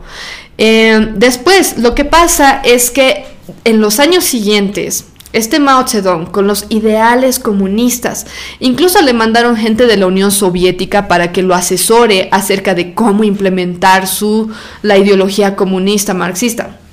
Lo que pasa es que después de entrar al poder en 1949, él empieza a cambiar varias cosas con tal de implementar el sistema comunista. Para esto genera o em, se empieza un movimiento llamado el Gran Salto Adelante que es, eh, hace referencia a las políticas que se estaban implementando desde 1950 en territorio chino. Eh, este tenía como campaña hacer como una industrialización de la, en el país, o sea, que haya mayor producción y demás, tal vez tener mejor tecnología y, etcétera. Pero a la par de generar más, más eh, que haya más economía y generar más productos y todo eso, también hubo una colectivación agrícola masiva, es decir, en colectivización, perdón, colectivización eh, agrícola masiva, en el sentido de que el gobierno es el que tenía el poder por sobre todo lo producido, o sea, todo tenía que pasar a ser eh, del gobierno para después ser redistribuido. Ahora, lo que pasó con esto es que generó desastres tremendos. Antes de hablar de la gran hambruna que hubo en China, que fue la peor de la historia, por si acaso, déjenme darles estos datos más. Eh, implementaron estas políticas con esto de el gran salto adelante. Y lo que pasó es que las políticas fueron mal planificadas, supuestamente. Según yo no fueron mal planificadas, simplemente es el comunismo como tal y ya está. Y los errores que cometieron llevaron a la hambruna y la muerte de millones de personas. En 1966, Mao lanzó la revolución cultural. El objetivo de esta revolución cultural era eliminar las influencias capitalistas. Por si acaso, hoy día China es uno de los países más capitalistas que existe. Pero bueno, eh, lo que quería Mao Zedong, y por si acaso sigue siendo comunista eh, China, eh, supuestamente. el objetivo era eliminar influencias capitalistas y revitalizar el comunismo en China hubo, a raíz de, este intento de Mao Zedong, una ola de violencia y persecución a gran escala en contra de los opositores. Mao murió el 9 de septiembre de 1976. Les recomiendo mucho ver algún documental sobre Mao Zedong. Es muy interesante su vida porque estaba loco, o sea, loco.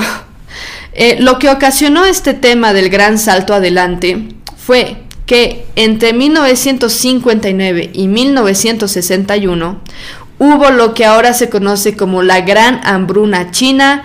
Esta historia, esta parte de la historia de China sigue siendo censurada en China, por si acaso. La gente sabe que hubo millones de personas que murieron de hambre en las calles y en sus casas, y aún así no se les permite hablar libremente sobre esto por si acaso. Estamos décadas después de que haya ocurrido esta hambruna terrible. Esta fue la peor hambruna de la historia. y por mucho, sinceramente por mucho. Por eso les voy a dar algunos datos comparativos con otras hambrunas igual ocasionadas por gobiernos comunistas o por la implementación de políticas comunistas.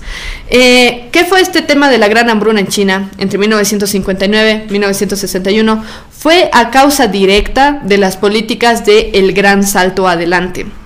Segundo, los campesinos, esas ya son cosas prácticas que se llevaron a cabo, que se, se, lograron implementar, que tuvieron efectos nocivos. Los campesinos fueron obligados a entregar sus cosechas al gobierno.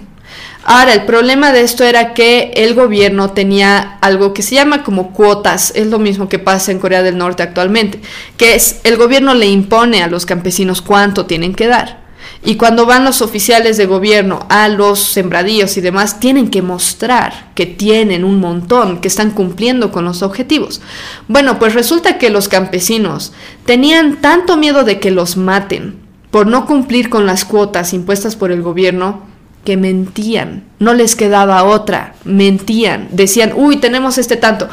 Si ven documentales, de nuevo, les recomiendo mucho porque es muy loco y no pasó hace tanto tiempo. Muchos de ustedes tienen papás que nacieron en estos años y tienen abuelos todavía que ya eran jóvenes en este tiempo. Pero eh, lo que pasaba es que estos campesinos tenían tanto temor porque los podían matar por, o sancionar, eh, multar y demás por no cumplir con las cuotas del gobierno, que literalmente hasta se traían cosechas de otros lados, se prestaban de otros campesinos solo para mostrar que tenían y después lo llevaban de vuelta al otro lugar. Eh, entonces, todo esto, todo esto ocasionó que haya una, como que haya un reporte de sobreproducción que en realidad no había, no había comida, pero en los reportes decía que sí. Eh, y esto fue porque el gobierno los obligó y porque el gobierno los castigaba. O sea, los campesinos, obviamente, no, nunca voy a estar de acuerdo con que se mienta, pero imagínense estar que tu vida corra riesgo porque no produjiste produjiste, se dice, porque no produjiste lo suficiente o lo que la, el gobierno te demanda. Entonces, bueno, esto es lo que pasó. Obviamente la narrativa de Mao Zedong en ese tiempo incluso hasta ahora con, el gobierno en China, es que también hubo desastres naturales, entonces también hubo pues cosechas que se dañaron con, con estos desastres. Ok, está bien, pero ese no fue el problema principal, no mientan. El problema principal era que ellos forzaron esta colectivización de toda la producción y después la gente se murió. El gobierno en China ocultó la magnitud real de la hambruna y reprimió la información sobre la escasez de alimentos. Durante la hambruna y después de la hambruna y hasta el día de hoy se sigue reprimiendo esa información, por si acaso. Eh, ahora, lo que quiero recalcar es que esta fue la hambruna más grande de la historia. No hay datos muy precisos, lamentablemente, porque el gobierno en China nunca quiso dar datos acerca de realmente cuánta gente murió. Pero varios estimados dijeron que fueron entre 15 a 50 millones de personas.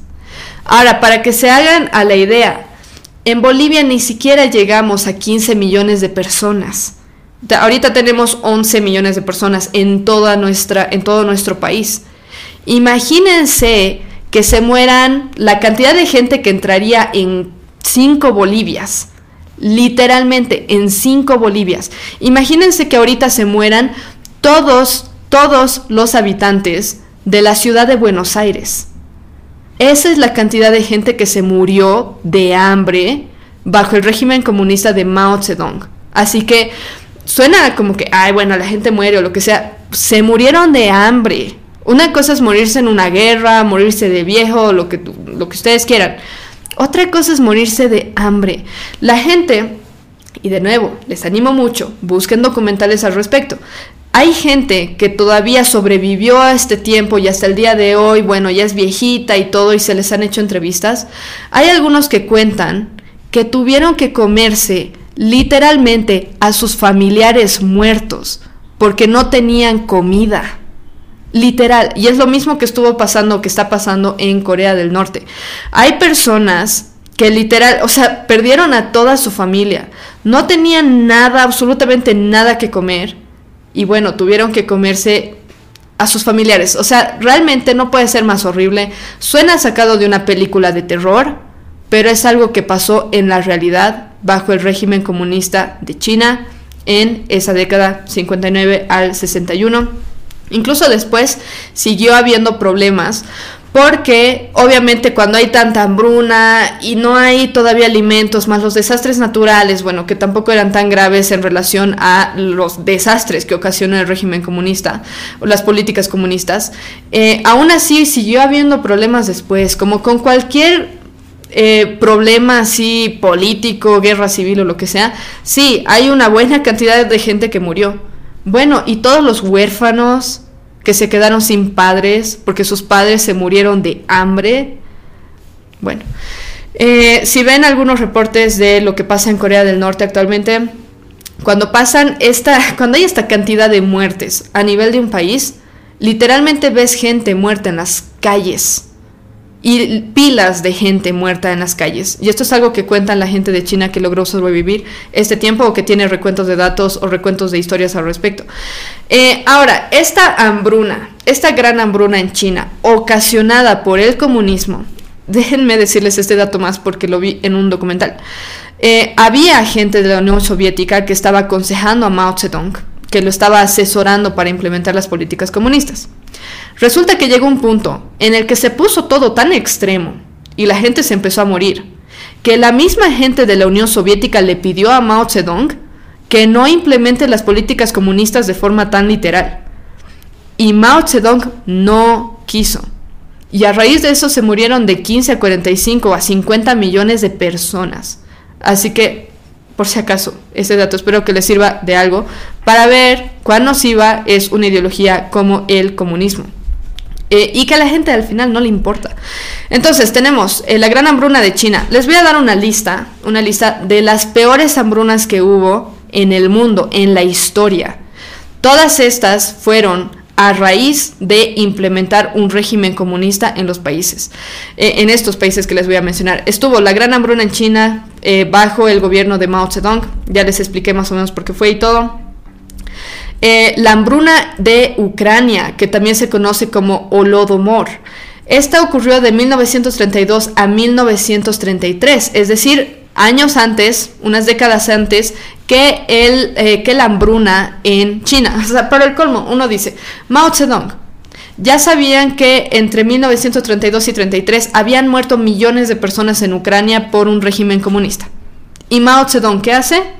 implementar un régimen comunista en su país donde murieron 15 o bueno, 50 millones de personas probablemente de hambre. O sea, no aprendemos de la historia. Lo mismo nos está pasando ahora con los países de Latinoamérica. No estamos viendo ejemplos como China, como Ucrania, Corea del Norte, Cuba, Venezuela. Y todavía nuestros, nuestros líderes, o sea, los presidentes quieren implementar políticas comunistas. Okay. O sea, realmente es, es, realmente absurdo. En el caso de la hambruna de Ucrania, conocida como Lodomor, 1932-33, esta fue bajo el gobierno de Stalin. En esta, para que tengan un punto de referencia, murieron de 2.4 a 7.5 millones de personas. Esta hambruna fue una de las peores, de hecho fue la peor hasta ese tiempo. No hay nada que la supere. Ni siquiera muertes por guerra, muertes por nada. Esta es una de las peores. ¿Y fue por qué? Por la implementación del régimen comunista en Ucrania. Eh, las causas principales fueron y van a ver que las causas son bien similares en todos los casos. Políticas deliberadas del gobierno soviético en relación al comunismo, colectivización forzada de la agricultura, que es lo que pasa en todos los países comunistas, confiscación de cultivos y represión de los ucranianos cuando intentaron quejarse por estas cosas. Después, la siguiente hambruna terrible que hubo fue en Camboya en 1975 a 1979. Recordemos, esto es después de la super gran terrible hambruna en China. Esta fue bajo el liderazgo de Pol Pot. Cifra de muertos fue de 1.7 a 2.5 millones de personas de nuevo, que murieron de hambre, de inanición. Las causas fueron políticas del régimen de los gemeres rojos liderado por Pol Pot, en este caso por era un régimen comunista por lo que tengo entendido, ¿por qué? Porque después las causas dicen lo siguiente, hicieron una colectivización agrícola forzada, igual que en Holodomor, igual que en China, eliminaron la propiedad privada y reprimieron a la población cuando intentaron quejarse. O sea, estamos viendo exactamente lo mismo, solo que en un diferente lugar y diferente año. De nuevo, este Pol Pot no vio el ejemplo de China, no vio que murieron, o bueno, no vio con sus ojos, pero no se enteró que murieron 50 millones de personas intentando implementar estas políticas, o, le valió directamente, no sé. Después tenemos la hambruna de Etiopía, eh, bajo el gobierno de Mengistu Haile Mariam. Eh, las cifras fueron no tan grandes, pero bueno, igual estamos hablando de personas. 400 mil personas a 1.2 millones de personas que murieron, no se sabe con exactitud, evidentemente, por eso les estoy dando rangos. Pero esta hambruna fue exacerbada por eh, factores políticos, guerra civil, inestabilidad política. Este es la única, el único caso en el que vi que no, se, no, no está directamente ligado al tema del comunismo. Si alguien sabe un poquito más de esta hambruna entre 1983 y 85, me puede decir, pero al parecer fue más por la guerra civil, inestabilidad y demás. Eh, también porque no había mucha ayuda por parte de eh, países a nivel internacional. Después la otra, y en esta sí voy a ahondar un poco, es el segundo caso de eh, alto evolucionador que les quisiera comentar. Es la hambruna en Corea del Norte desde 1990 hasta 1998 bajo el gobierno de Kim Jong-il de, de, la dinastía Kim. En esta hambruna murieron entre 240 mil a 3.5 millones de personas. Causas principales, políticas económicas fallidas, es decir, comunismo. Y no es que fallaron en implementar el comunismo, el problema es que lo implementaron. Ese fue el problema. Mala gestión, eh, colectivización forzada de productos de las cosechas, desastres naturales y por supuesto el aislamiento total que tiene o que sufre el país. Kim Jong-il. Este fue, eh, bueno, Em, este es el que estaba de presidente el tiempo que hubo la hambruna. Antes de pasar a hablar de él específicamente, déjenme darles algunos datos generales acerca de Corea del Norte. Para los que no saben, doy clases yo de inglés. ¿Qué tiene que ver esto con el tema? Bueno, que a veces nos toca discutir acerca de lo que está pasando en otros países, ¿sí? ¿Por qué? Porque escuchamos podcast y historias y reportes y cosas por el estilo. Y algo que me sorprendió mucho es que la mayoría de mis estudiantes, por no decir todos, no había alguno que conozca la existencia de Corea del Norte y que está bajo un régimen comunista hace décadas. Sinceramente me sorprende, así que no sé si ustedes sepan algo de Corea del Norte, pero déjenme darles algunos datos para que vean cómo es este país. Y lo que nos puede llegar a advertir el conocer la historia de países como Corea del Norte, que están ya con un régimen comunista por décadas, a nosotros de países latinoamericanos, cuando tenemos líderes que están intentando implementar las mismas políticas, viendo lo que está pasando en países como Corea del Norte. Así que de nuevo, déjenme darles algunos datos acerca de Corea del Norte. Eh, hubo una guerra en Corea del Norte. Antes no existía Corea del Norte, sino existía algo así como la República de Corea, o sea, todo el país de, Corea. Pero hubo una guerra que estalló el 25 de junio de 1950 en la que se empezaron a pelear Corea del Norte, es decir, la región del norte con la región del sur. Hubo tensiones políticas y hubo eh, como una partición, hubo una partición de la península eh, al final de la Segunda Guerra Mundial. Ahora, ¿cuál, fue lo, eh, qué es lo importante acerca de esto? Que me parece realmente muy, muy importante. Es que el norte de este país fue defendido y apoyado por la Unión Soviética y por China, que son comunistas. Después, el sur de este país fue apoyado por Estados Unidos específicamente, que es capitalista. Entonces lo que se vio en este, en este proceso, y no solo por Estados Unidos, sino también por otros países occidentales, que eran capitalistas, pero eh, hubo esta lucha no solamente entre, entre dos regiones de una península, sino que literalmente eran las fuerzas capitalistas en contra de, la, en contra de las comunistas. Ahora, si nosotros vemos ahorita los dos países, en Corea del Norte la gente se muere de hambre, literal. En Corea del Sur la gente vive muy bien. De hecho, es un país que es una potencia a nivel mundial, a nivel educación, a nivel tecnología, a todo nivel. incluso a nivel arte, digamos, es muy, o sea, realmente tiene es muy muy conocido, tiene mucho o ha tenido mucho éxito en muchos ámbitos. Entonces, Corea del Sur, habiendo sido apoyado por el capitalismo, países capitalistas y demás, y después tenemos este Corea del Norte, no hay una no hay un contraste más claro para ver los efectos nocivos que tiene el comunismo y los efectos que tiene un Em, un régimen que sea pro capitalismo, pro mercado libre y demás. Entonces hay que, hay que notar eso. Ustedes van a ver, o tal vez han visto algunos memes, porque algunas veces he visto algunos de esos, en los que se muestra que literal, en la noche, si se toma una foto de la península, Corea del Norte tiene luz como todos los países del mundo, o bueno, la mayoría de los países del mundo, occidental por lo menos. Pero Corea, Corea del Sur se ve que tiene luz y de todo. Corea del Norte es el país más oscuro del mundo. ¿Por qué? Porque ni siquiera tienen electricidad. El único, la única ciudad que tiene electricidad en Corea del Norte es Pyongyang, ya me acordé de la capital. La capital donde viven los políticos y la gente que tiene plata ahí tienen un poco de electricidad. El resto del país no tiene electricidad. Así que es un contraste importante que notar. Esta guerra duró tres años y resultó en un estancamiento militar. Corea se dividió en dos y finalmente se firmó una tregua en julio de 1953 para que no haya peleas entre las dos partes. Ahora obviamente Corea del Norte sigue queriendo tomar eh, ¿cómo se llama? Sigue queriendo tomar poder de Corea del Sur, pero eso no va a pasar, esperemos que no.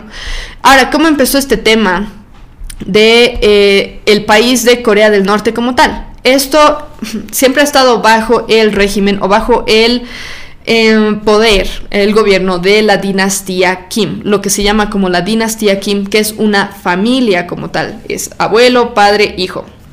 Ahora el hijo está liderando el país. Comenzó con Kim Il-sung, que fundó la República Popular Democrática de Corea en 1948.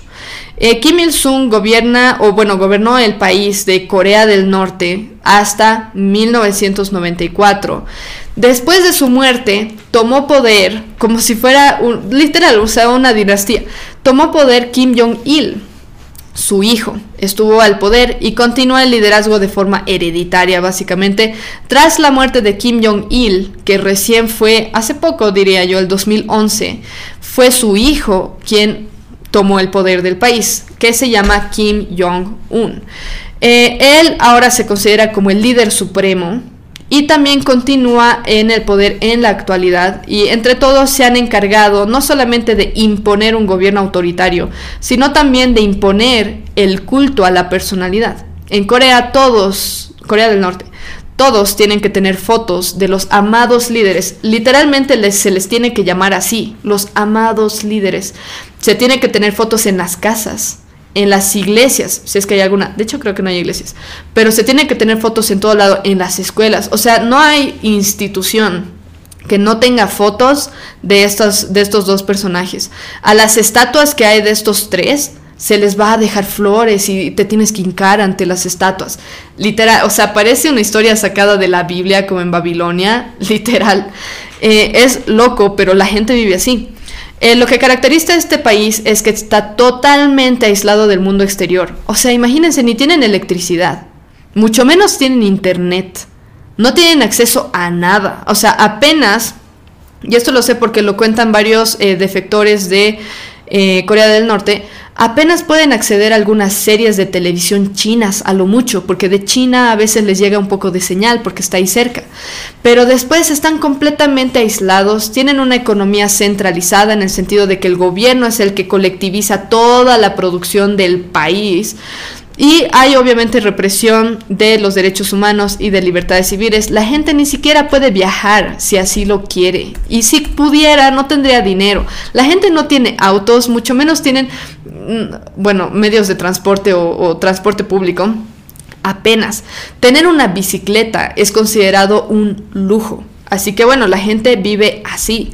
Ahora, Kim Jong-il, que es bajo quien hubo esta gran hambruna en Corea del Norte. Kim Jong-il nació el 16 de febrero de 1941 en Viatskoye, Unión Soviética. Acuérdense que esta dinastía tuvo mucho contacto con la Unión Soviética, fueron muy apoyados por la Unión Soviética y por China. Estos, estas tres personas, Kim, Il-sung, Kim Jong-il y Kim Jong-un, eh, por lo que yo tengo entendido, ellos eh, vivieron incluso en Europa. O sea, no es que nunca salieron de su país, vivieron en Europa, fueron educados y fueron educados en la Unión Soviética y después volvieron a, eh, a eh, su país para gobernar y hacerle la vida miserable a todos. Kim Il-sung, ah, ¿qué estoy leyendo? ah, sí, Kim Jong-il, a partir de su, em, de haber empezado con su eh, liderazgo del país desde 1994 hasta el 2011, consolidó el tema del culto a la personalidad. Como les digo, en Corea del Norte los dioses, los únicos dioses conocidos son la, dinastía Kim, el padre, hijo y el nieto. Em, durante su gobierno enfrentó una grave crisis económica lo que guió a lo que se conoce como la hambruna, que resultó en la muerte de cientos de miles de personas, de hecho millones de personas.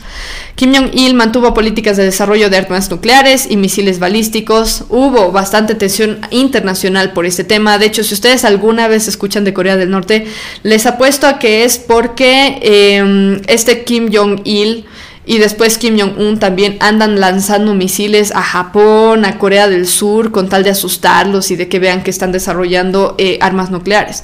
Esto es algo que se da. Después, por otro lado, lo que más me interesa es hablar de esto, la hambruna que hubo en Corea del Norte entre 1990 y 1998. Otros reportes dicen entre 1994 a 1998. Eh, o sea, durante un lapso de 4 o 5 años, tal vez más. La, hambruna en Corea del Norte fue causada por varias cosas, entre ellas estuvieron, sí, sequías, inundaciones, sí, hubo algún tema de desastres naturales, pero el desastre más grande no fue ese, sino el mismo régimen comunista. Eh, mala gestión económica, hubo políticas agrícolas fallidas, hubo un colapso del sistema de distribución de alimentación estatal. Imagínense que tú, que ustedes dependan de que el gobierno les haga llegar pan a su casa, literal. ¿Y qué pasa si no pasan un día? ¿No comen ese día? Porque literalmente este tipo de gobiernos fuerzan a la gente, o sea, no, no permiten a la gente ser dueña de nada. Entonces lo único que te queda es depender del papá Estado, lo cual va totalmente en contra de lo que supuestamente decía el, comunismo, de que va, va, a desaparecer más bien el Estado. No, no va a desaparecer, más bien se va a hacer más fuerte, porque ahora todos dependen del Estado, incluso para comer, incluso para pensar. Eh, después, algo que exacerbó este problema fue el, aislamiento del país y las sanciones internacionales que tienen. Como ustedes saben, hay tratados internacionales que a veces si los países no los cumplen, pues se los ralea, por así decirlo. En el caso de Corea del Norte, nunca quiso eh, atenerse a, tratados internacionales para reducir la producción de armas nucleares. Tampoco quiso dejar de disparar armas, armas de, o bombas o lo que sea de vez en cuando, misiles, perdón, no bombas, pero misiles, nunca quiso dejar de, de hacer sus pruebas mandando misiles hacia Japón y hacia Corea del Sur. Entonces, bueno, evidentemente iban a sufrir sanciones internacionales. A la dinastía Kim, a los Kim les valió la vida. En este tiempo, eh, cuando hubo eh, este tema de la hambruna, hubo millones de personas que murieron. En promedio se podría decir, digamos, 3 millones de personas. Hubo escasez de alimentos y desnutrición. Eso fue desde siempre. Hasta ahora, noten esto los soldados de Corea del Norte son chiquititos. Una persona que mide 1,57, lo digo por Yeonmi Park, voy a comentar acerca de ello en un rato, pero una persona que mide lo mismo que yo, un poco menos, es considerada alta en Corea del Norte. ¿Por qué creen que es eso? No es genética, es malnutrición. Eh, hubo una grave escasez de alimentos a nivel nacional desnutrición, malnutrición, inanición, muertes de hambre. Eh, hubo una, alta tasa de enfermedades, obviamente, y muertes relacionadas a la mala distribución de alimentos y todo eso. Y eh, de nuevo, algo que exacerbó el problema fue la ayuda internacional limitada eh, por este tema de em, cómo estaba involucrado el país en cosas que no eran aceptadas a nivel internacional hasta el día de hoy. Si ustedes escuchan lo que eh, dice Yeonmi Park, Yeonmi Park es una defectora, es una em, persona que escapó de Corea del Norte a sus 13 años, escribió un libro que se llama In Order to Live, eh, que significa para sobrevivir, más o menos, y cuenta cómo ella escapó de Corea del Norte sin siquiera saber dónde iba a llegar, sin saber nada del mundo. Resulta que la traficaron junto a su madre a China y las vendieron como prostitutas, básicamente. Eh, fue tráfico de personas, pero bueno. Y lo que dice ella en algunas entrevistas, por ejemplo con You, es que era mejor ser una esclava sexual en China, ser vendida en China, a que tener que vivir en Corea del Norte. Porque por lo menos en China había comida, en Corea del Norte no. Y durante este tiempo de 1994 1998, uno caminando por las calles, según lo que cuenta John Mi Park y otras personas, eh, en especial gente que está fuera de Corea del Norte, obviamente, o sea, de adentro no se sabe nada, sí de gente que escapa, pero se veía gente muerta en las calles, pilas de gente muerta en las calles. ¿Y muerta de qué? No de cualquier cosa, muerta de hambre. Así que Johnny Park hace muy buen trabajo. Tiene un canal de YouTube, de hecho, que eh, yo la descubrí, no me acuerdo cómo, pero creo que vi una entrevista de ella que hace en un país en, en la Unión Europea hace mucho tiempo, tiene mi edad, tiene mi edad la chica, ella ha vivido de todo, pero ella cuenta de forma muy muy específica cómo es la vida en bajo un régimen comunista como el de Corea del Norte y es un asco. O sea, ella incluso siendo de una familia un poquito privilegiada, si bien vivían en un lugar que no era la capital, aún así su padre parece ser que tenía ciertas conexiones en Pyongyang. Entonces, una vida un poco más privilegiada que lo normal sí tenían.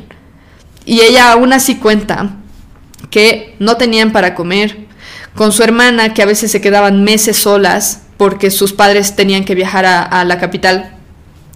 Ah, y de hecho, cuando su padre fue encarcelado en una, en una prisión eh, por... Chequen, su padre fue encarcelado en una prisión por hacer venta ilegal de cosas. ¿Qué estaba intentando vender? creo que estaba intentando vender bronce, no era algo ilegal, por lo menos ilegal como nosotros lo vemos. Estaba intentando vender algo de bronce o algo así. ¿Por qué? Porque no le alcanzaba el dinero para alimentar a sus hijas, ni a su esposa. Se iban a morir de hambre. Lo metieron a la cárcel por hacer este negocio ilegal que no era permitido por el gobierno. ¿Por qué? Porque solo el gobierno puede dar permiso de quién trabaja, dónde, quién compra, quién vende, o sea, quién come, literal. Lo metieron a la cárcel por eso y su madre por eso tuvo que ir a tramitar que no lo maten o que salga de la cárcel de algún modo o algo. Las, las dejaron a ellas meses solas y ella cuenta, no había comida. Si podías comer un bol chiquitito de arroz una vez cada dos meses, ya era la gran cosa. Salían con su hermana a los campos para comer gusanos o para comer insectos, porque no había más que comer, para masticar flores porque no había nada. Entonces, eso es lo que ocasiona el comunismo. Tiene efectos nocivos en todos los sentidos. Actualmente hay países que están sufriendo bajo estos regímenes. No sé por qué sigue habiendo gente que apoya estas cosas o que no se da cuenta de que hay muchas cosas que están a la, o sea, están de la mano del comunismo, eh, como el feminismo, el movimiento LGBT, el indigenismo, eh, la teoría racial crítica, o sea, hay un montón, el ambientalismo, el animalismo, todo eso está conectado con el comunismo. Solo que ya no es un comunismo político como tal, sino es un, un comunismo, un marxismo cultural. Les animo mucho a los que les interese, escuchen charlas de Body Bohan, por ejemplo, que habla acerca de esto, el marxismo cultural. Antes el marxismo era esto, ahora se ve así. ¿Por qué? Porque te persiguen cuando no piensas igual respecto a los LGBT, al feminismo, al indigenismo, etcétera, etcétera. Te persiguen, no te dejan hablar, te censuran. Eh, todo lo que dices es desinformación si no estás de acuerdo con ellos. Hemos visto eso un poco, o bueno, no, no tanto con, con, este James Gunn, pero sí con muchas celebridades que han dicho algo en contra de lo que creen los progres y se los canceló, se los, se los despidió de todo lado y qué sé yo. Eh, se les arruinaron las carreras, o sea, fatal. Eh, actualmente hay países donde se está implementado eh, un régimen comunista cerca de nosotros. Tenemos a Venezuela, tenemos a Cuba. Después, lejos de nosotros, tenemos a Corea del Norte, tenemos también a China. Eh, si saben de otros ejemplos, me lo pueden poner en los comentarios. Después, hay países en vía de ser dominados por un régimen comunista. Entre ellos, lamentablemente, está Bolivia, eh, Argentina, Chile, Brasil, Estados Unidos, toda la Unión Europea. Y de nuevo les repito, toda la Unión Europea, que gracias a Dios tuvo su tiempo de ser capitalista, desarrollarse, tener mercado, tener plata, tener tecnología y todo. Ellos sí tuvieron ese tiempo de poder desarrollarse y poder vivir bien. Y ahora están implementando ideologías en las escuelas, o sea, literal comunismo, a partir de la educación, redes sociales, políticas públicas, de todo, con tal de que la gente no hable. Y ya está. Eso es la Unión Europea, los países más avanzados del mundo, eso es la Unión Europea. Eh, um, pero eso es lo que está pasando. Implementan o se implementan ideologías que son antibíblicas, que son liberales y luego no te dejan hablar. Y claro, tú estás cómodo porque, bueno, vives una buena vida en Europa, claro que sí, tienen una calidad de vida muy buena, a costa de tu libertad, literalmente. Eh, cuando el hombre intenta ser Dios, lo hemos visto con el alto evolucionador de eh, Guardianes de la Galaxia, Mao Zedong, Kim Jong-il, Kim Jong... Eh, ah, no, es Kim Il... Ya no sé, Kim Sung-il, ya no sé, pero bueno, son mezcla de nombres. La dinastía Kim. Tenemos a Stalin, Lenin, Evo Morales, o sea, de todo. Cuando un hombre intenta ser Dios, como estos hombres, creyendo que pueden crear una sociedad utópica y perfecta, como sea que ellos la definan, pasan estas cosas en la película, cuando ustedes la vean, esta sí es un spoiler, así que se pueden tapar los oídos si quieren. En la película, el alto evolucionador no le gusta la sociedad que crea, porque no es perfecta. Él pensó que podía crear una sociedad utópica y resulta que no lo es. ¿Qué hace?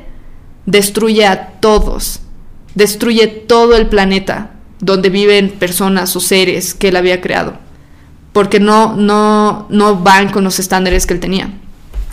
¿Qué pasa con los regímenes ahora, con los comunistas? Hacen exactamente lo mismo. Se dan cuenta de que no alcanzaron el estándar que querían. Se mueren millones de personas y no les importa. Eh, los países comunistas, por si acaso, son anticristianismo. Todos los países comunistas son anticristianismo. No van a lograr ustedes hablar con eh, chinos eh, mucho sobre esto, porque están sumamente eh, controlados por sistemas de monitoreo del gobierno en China. Yo sí tengo amigos que son de China. No pueden haber cristianos en China. Por eso están forzados a tener iglesias subterráneas. O sea, se les dice subterráneas en el sentido de que son ocultas.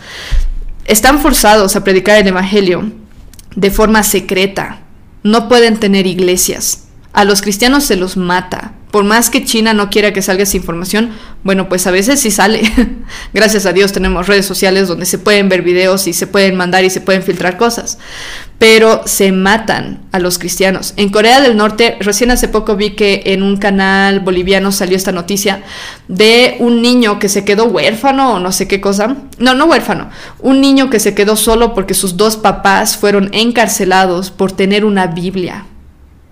Esos son los países comunistas. Y aquí en Bolivia, si seguimos con que, ay, no importa o lo que sea, va a pasar lo mismo. Ahora podemos predicar el Evangelio. Bajo un régimen comunista no se puede predicar el Evangelio, porque es totalmente contrario. Uno adora al hombre, el otro adora a Dios. Y eso es algo que no, no se puede permitir en un régimen comunista el hecho de que haya personas pensantes, el hecho de que haya personas que tienen algo más grande en lo que pensar, que es Dios y glorificar a Dios. Eso no se puede permitir en un régimen comunista. Eh, después hay persecución, o sea, en China, en Cuba, Corea del Norte. Eh, y lo que hacen es eso, es jugar a ser Dios y eliminar toda noción de Dios, aparte de adorar al hombre. Todo esto proviene, ah, algo que me pareció bien interesante porque justo estaba, eh, leo este pasaje con bastante frecuencia, eh, Santiago 3 me hizo recuerdo porque eh, el tema de estos, de este alto evolucionador en la película, como también todos los demás, Mao Zedong, Kim Jong-un y todos esos, Xi Jinping, eh, el problema, uno de los problemas principales es que odian algo, o tienen envidia de algo, o celos de algo. Odian a los ricos, supuestamente, ¿no? Porque en realidad ellos son ricos. Pero bueno, supuestamente según la ideología marxista, odian a los ricos. Ahora con la teoría racial crítica y el indigenismo odiamos a los blancos. En Corea del Norte les enseñan a odiar a los americanos, por más que no conocen americanos, o sea, estadounidenses, pero los odian. Y uno dice, eh, los odian tanto, y parte de ese odio, su ideología y lo que sea que implementen, parte de ese odio, obviamente va a tener consecuencias negativas. En la película, el alto evolucionador tiene celos de Rocket porque Rocket pareciera que tiene algo especial en su cerebro y no sé, evolucionado de una forma tan rara que incluso es más inteligente que el alto evolucionador. Y el alto evolucionador tiene tantos celos y tanta envidia de que Rocket sea así, que lo busca por toda la galaxia con tal de matarlo y de encontrar en su cerebro qué es lo que tiene que él no tenga. Y Santiago nos dice lo siguiente, que como les digo me parece que está relacionado con esto. Santiago 3 del 13 al 18 8. Les voy a leer primero el 16. ¿Quién es sabio y entendido entre vosotros? Muestre por la buena conducta sus obras en sabia mansedumbre. Pero si tenéis celos amargos y contención en vuestro corazón, no os jactéis ni mintáis contra la verdad. Porque esta sabiduría no es la que desciende de lo alto, sino terrenal, animal, diabólica. Porque donde hay celos y contención, allí hay perturbación y toda obra perversa. Eh, cuando un hombre se deja llevar por los celos, por el odio y la envidia, ese es el final que, o sea, que, que van a sufrir todos los demás. Todos los demás alrededor de esta persona van a sufrir si una persona se deja llevar por estas cosas. ¿Cómo deberíamos más bien nosotros actuar como cristianos cuando sentimos odio hacia alguien o celos o envidia o algo por el estilo? La Biblia nos responde en el mismo pasaje. Dice Santiago 3 del 17 al 18.